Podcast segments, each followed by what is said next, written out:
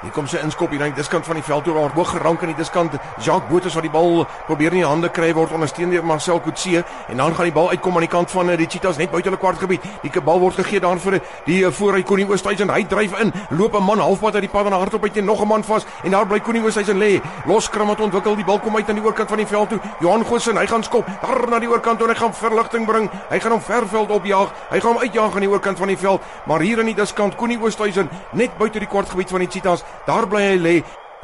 Dit is nogal opvallend hoeveel beserings daar alreeds vroeg in die rugby seisoen voorkom. Nou vir 'n speler is dit seker een van sy grootste vrese, maar ongelukkig een van die onvermydelikste dinge in die sportwêreld. Feitelik almal doen een of ander tyd 'n besering op. Ai, tog.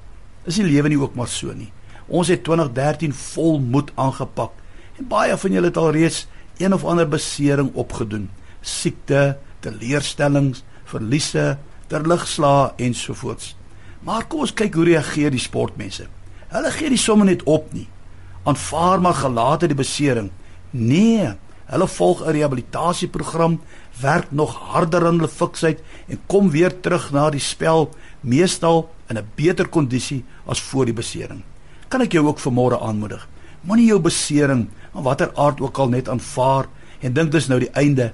Ek kan nie meer verder nie. Nee, beveg dit in die naam van Jesus. Die Bybel leer ons in Johannes 14:14 14, dat alles wat ons in sy naam vra, sal hy vir ons doen. Kan ek vir jou 'n rehabilitasieprogram voorhou vanoggend?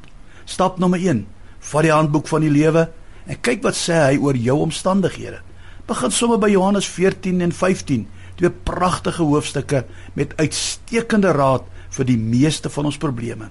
Johannes 14:6 maak Jesus 'n verklaring wat niemand anders kan maak nie. Ek is die weg, die waarheid en die lewe. Ontdek weer opnuut vanmôre hierdie groot stelling en jy is goed op pad na jou herstel. In die 15de hoofstuk lees ons die Here sê hy is die ware wynstok en ons is die lote wat in hom ingeënt is. So dit beteken dat ons het 'n onuitputlike bron van krag en energie. Stap nommer 2 begin om die woord te glo wat jy gelees het. Bely dit, spreek dit uit. Sê vir jouself, hierdie beloftes is myne. Stap nommer 3. Begin om die beloftes, as ek dit so kan stel, in te bid. Bid vandag en verklaar: Ek is gekoppel aan die weg, die waarheid en die lewe.